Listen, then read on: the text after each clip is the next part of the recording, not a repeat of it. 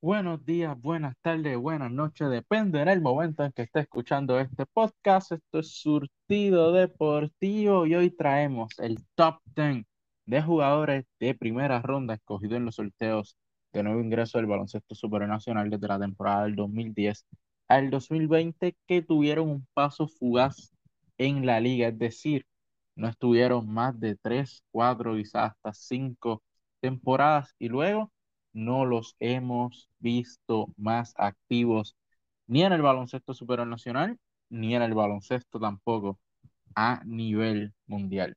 Así que comenzamos.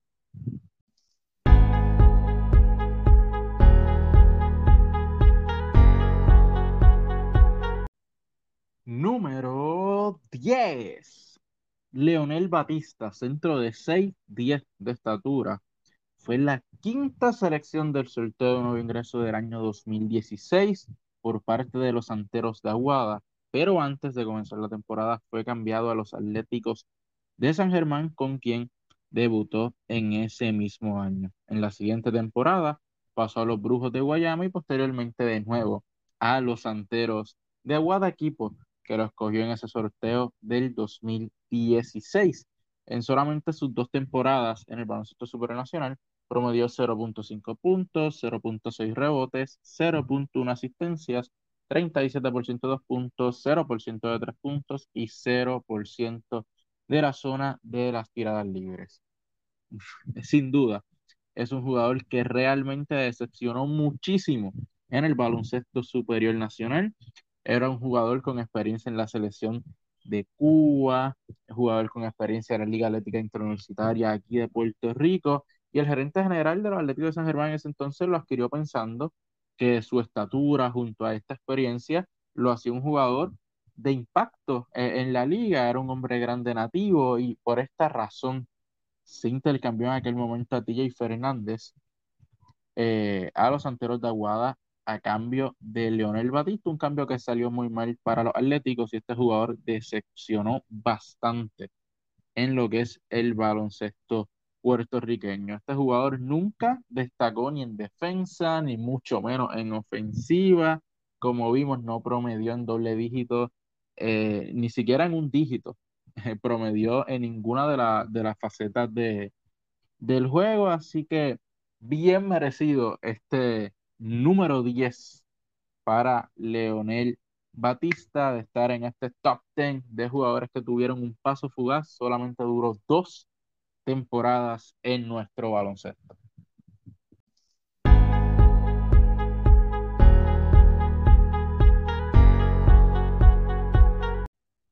Número 9. Wayne Portalatín, centro de 6'10 de estatura, fue la quinta selección del sorteo de nuevo ingreso del año 2012 por los Atléticos de San Germán. Debutó con San Germán en esa temporada del 2012 y perteneció al quinteto hasta la temporada de 2014. En 2015 pasó a los maratonistas de Coamo y en el 2016, quien fue su última temporada, jugó para los Santeros de Aguada. En tan solo cinco temporadas tuvo promedio de 0.8 puntos, 1.3 rebotes y 0.1 asistencias, con 43% de dos puntos, 0% de tres puntos y 46% de la zona de las tiradas libres. Era un jugador bastante corpulento, grande, realmente lamentablemente no evolucionó su juego para lograr conseguir un espacio y establecerse en nuestra liga pero sí hay que resaltar que cuando entraba a cancha hacía el trabajo o intentaba hacer el trabajo, especialmente en esos años con los Atléticos de San Germán, encestaba en ocasiones el balón a media distancia, si le daba el balón muy, muy cerca del canasto, podía terminar. En, en algunos momentos tuvo destellos de que si quizás trabajaba su juego y trabajaba el físico, pudo haberse establecido, pero lamentablemente eso no fue así. Tenía muchísimas deficiencias eh, en su juego, tanto en ofensiva como en defensa, que pues lamentablemente lo sacaron de carrera solamente. Pudo estar cinco temporadas en el baloncesto superior nacional y de esas cinco Realmente sus mejores temporadas fueron del 2012 al 2014, donde participó con los Atléticos de San Germán, que fue el equipo que más tiempo lo utilizó en cancha. Pero no obstante esto, este jugador tuvo experiencia internacional jugando en la National Basketball League de Canadá, del país de Canadá. Actualmente no está activo en ninguna liga de baloncesto ni en nada que tenga que ver con el deporte que levanta pasiones en Puerto Rico.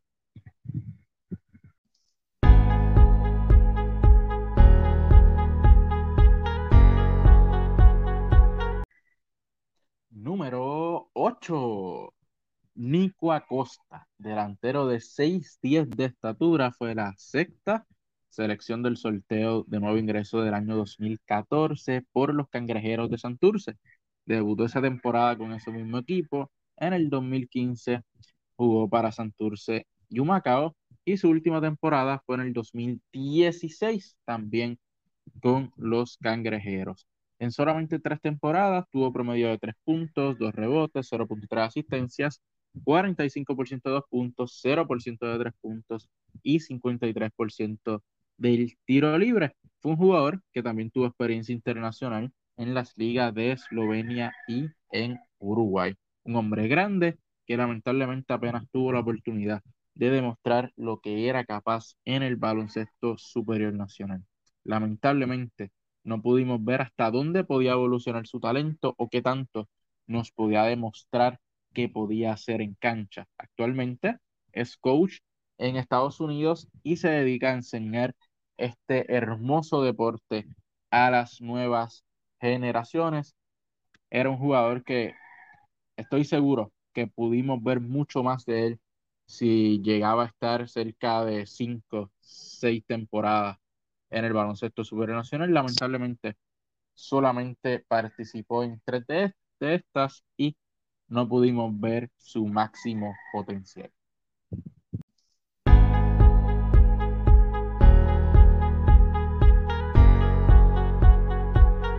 Número 7. Orin O'Brien, centro de 6'10 de estatura, que fue elegido en el año 2014 por los capitanes de Arecibo en la cuarta selección del sorteo de nuevo ingreso de ese año. Debutó esa misma temporada con el equipo, luego en el 2015 jugó para Quebradillas y en el 2016 y 2017, que fueron sus últimas temporadas en el baloncesto superior nacional, participó con los Vaqueros de Bayamón en apenas cinco temporadas, tuvo promedio de 0.7 puntos, 0.9 rebotes y 0 asistencias. 40% de dos puntos, 0% de tres puntos y 43% del área del tiro libre. Era un hombre grande nativo, de los pocos que lamentablemente se tienen en Puerto Rico de esa estatura, 6 10 de estatura, brazos largos, como dicen por ahí, la, estatura no se compra en, una tienda por departamento, con eso se nace. Y Orin O'Brien la tenía y era un jugador que quizás se pudo haber desarrollado más, pero en sus cinco temporadas no logró establecerse ni desarrollarse eh, como se espera a nivel profesional en el baloncesto superior nacional de Puerto Rico para demostrar el máximo de sus habilidades y ganarse un puesto importante en algunos de los equipos, aunque fuese un puesto de rol viniendo del banco, Orin O'Brien no logró hacer esto, no logró, no logró evolucionar, ni mucho menos desarrollar su juego para hacerse un espacio en nuestra liga. Al momento parece no estar activo tampoco en ninguna liga a nivel mundial ni estar relacionado a el baloncesto en general.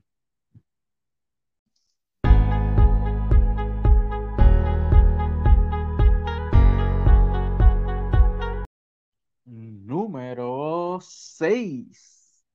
Marcus Mitchell, delantero de 6'7 de estatura, fue la décima elección del sorteo de nuevo ingreso del año 2010 por los Vaqueros de Bayamón. Jugó esa temporada con el equipo, en el 2011 jugó para Isabela y del 2012 al 2014, que fue su última temporada en el baloncesto superior nacional, jugó para los indios de Mayagüez. En cinco temporadas tuvo apenas promedio de 2 puntos, 1.7 rebotes, 0.7 asistencias, 46% de 2 puntos, 0% de 3 puntos y 59% del área de las tiradas libres. Fue un jugador importante para los indios de Mayagüez en esa rotación del poste, viniendo del banco, hacer el trabajo sucio en las tablas y hacer las pequeñas cosas que no van a las estadísticas. Como dicen por ahí, era un fajón debajo del canasto. Y aunque no era un jugador de poner grandes números o quizás no tenía tampoco grandes habilidades, eh, era un jugador de rol valioso para el equipo en, en esas últimas temporadas para cubrir esa, esa rotación de la zona de la pintura y venía del banco simplemente a hacer su trabajo, eh, su rol era, era ese, no, no era de ser una superestrella, no era de ser más allá de lo que le podía dar al equipo, que eran esas pequeñas cositas, esos detalles del juego. Al momento, o hasta el momento, eh, no ha estado activo en ninguna liga alrededor del mundo desde su última temporada en el baloncesto superior nacional y tampoco parece estar ligado a el baloncesto en estos momentos.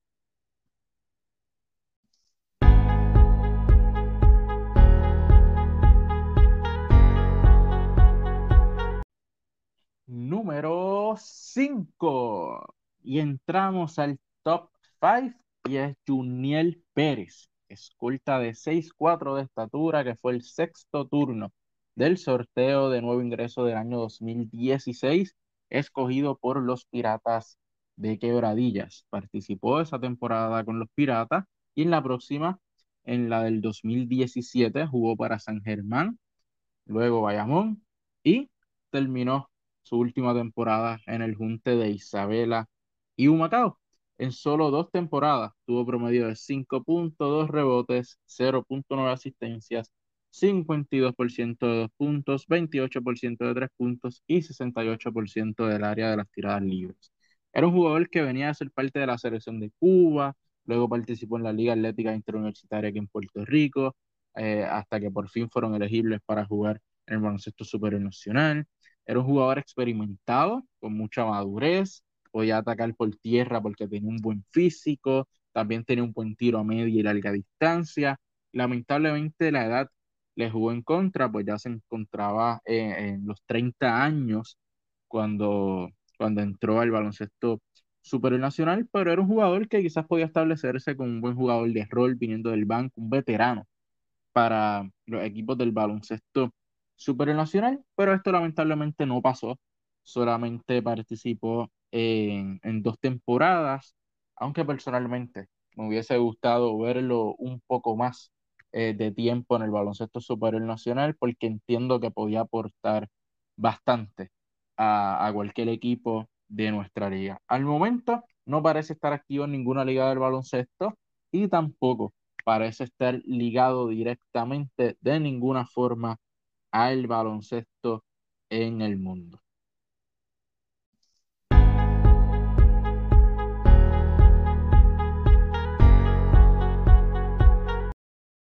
Número 4.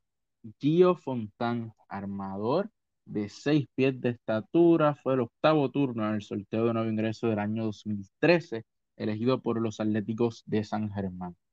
Esa fue su única temporada en el baloncesto supernacional, participó en 18 desafíos, promediando 6 puntos, 0.8 rebotes, dos asistencias, 46% de dos puntos, 25% del triple y 55% de la zona de las tiradas libres.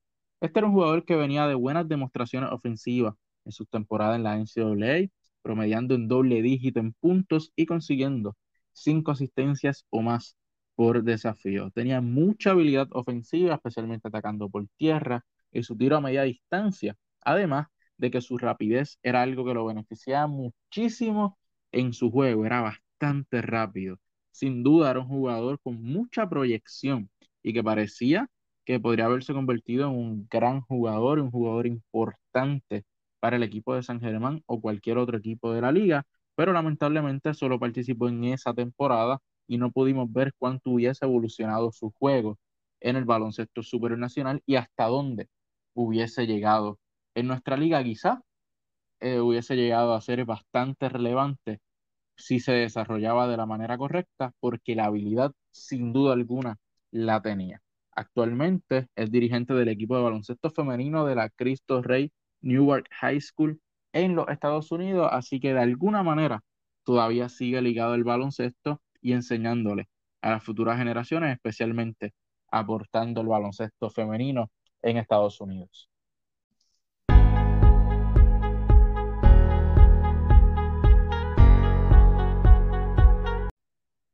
Número 3. Y entramos al top 3 y es Joy Rodríguez, armador de 5'11 de estatura. Fue el sexto turno del sorteo de nuevo ingreso del año 2011 por los Atléticos de San Germán. Jugó para los Atléticos de San Germán desde el 2011 hasta el 2013, eh, donde jugó para San Germán y Humacao. En el 2014 que hasta ahora fue su última temporada en el baloncesto de Puerto Rico, participó con los maratonistas de Coamo. Solamente jugó cuatro temporadas y tuvo promedio de 5 puntos, 1.8 rebotes, 2 asistencias, 43% de dos puntos, 32% del triple y 95% del tiro libre. Era un armador que prometía ser un jugador relevante en la liga e incluso parecía tener el potencial de llegar a ser un titular en nuestro baloncesto superior nacional. Aunque tenía sus limitaciones como jugador, podía anotar el balón de media y larga distancia y además de eso, era bastante buen pasador. Esto lo podía hacerse establecer como un jugador de importancia viniendo del banco, como un jugador de rol para cualquiera de los equipos del baloncesto superior nacional, pero esto no pasó. Luego de esa última temporada eh, con los maratonistas de Coamo, no volvió a pisar suelo boricua para participar en nuestra liga de baloncesto profesional. Actualmente es asistente de la Universidad Central de Florida en la NCAA y fue por eso mismo que dejó de participar en el baloncesto superior nacional porque se convirtió en asistente de la Universidad Central de Florida en Estados Unidos.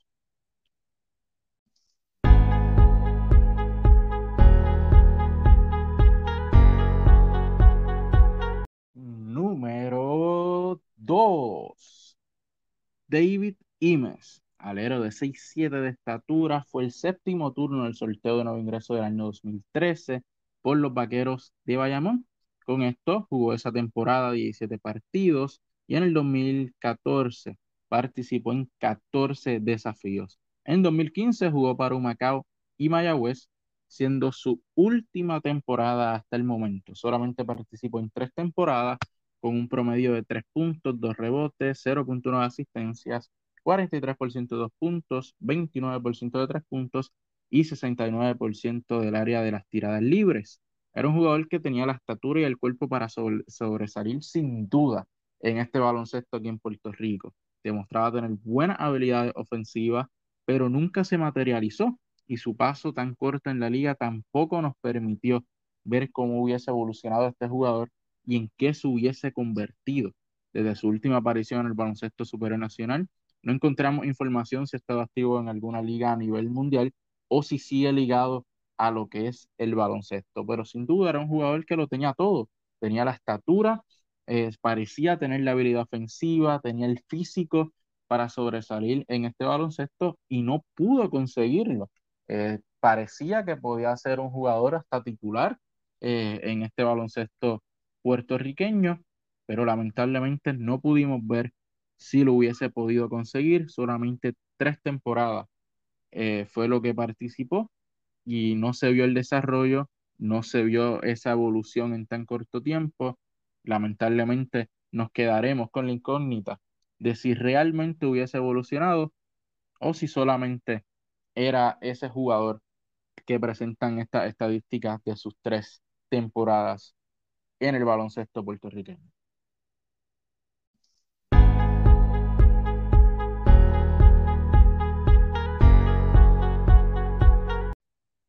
Número uno, Edwin Ubiles, alero de 6'6 de estatura, que fue el primer escogido en el sorteo de nuevo ingreso del año 2011 por los indios de Mayagüez.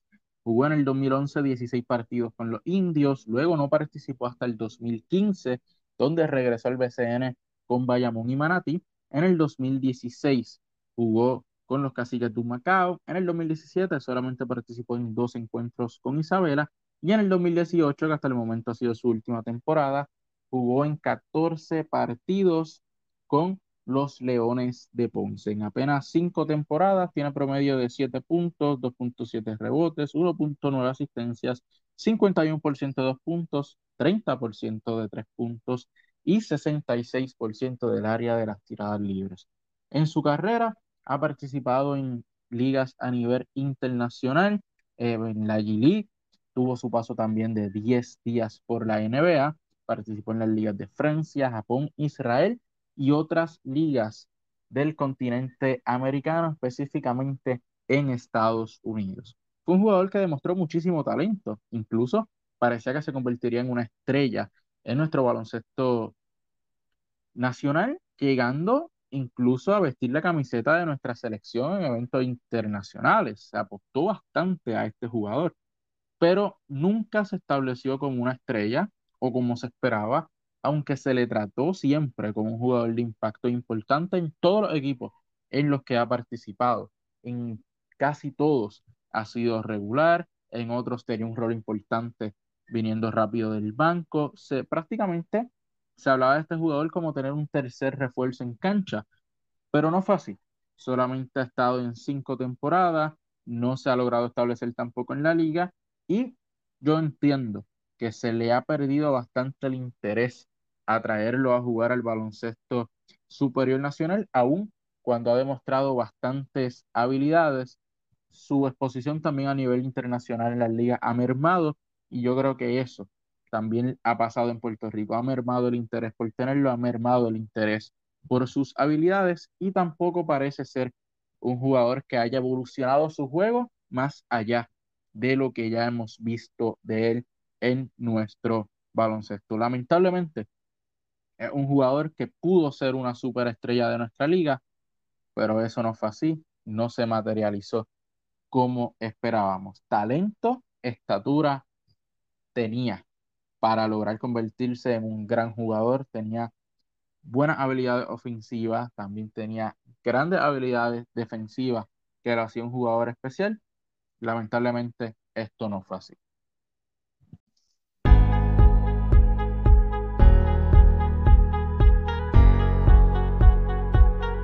Bueno, mi gente, y hasta aquí el top 10 de jugadores elegidos en primera ronda en los sorteos de nuevo ingreso del año 2010 al 2020 que tuvieron un paso fugaz en nuestra liga del baloncesto superior nacional. Recuerde escribirnos en los comentarios si está de acuerdo o no está de acuerdo, qué jugadores deberían estar en esta lista, qué jugadores no, cuál pondría más arriba, cuál pondría más abajo en este top. Y recuerde darle a la campanita suscríbase, dele like y comparta para que otros también puedan disfrutar de nuestro contenido y síganos en todas nuestras redes sociales, Anchor Radio, Spotify, Facebook y aquí en YouTube como Surtido Deportivo. Será hasta el próximo top aquí en tu canal, mi canal, Surtido Deportivo.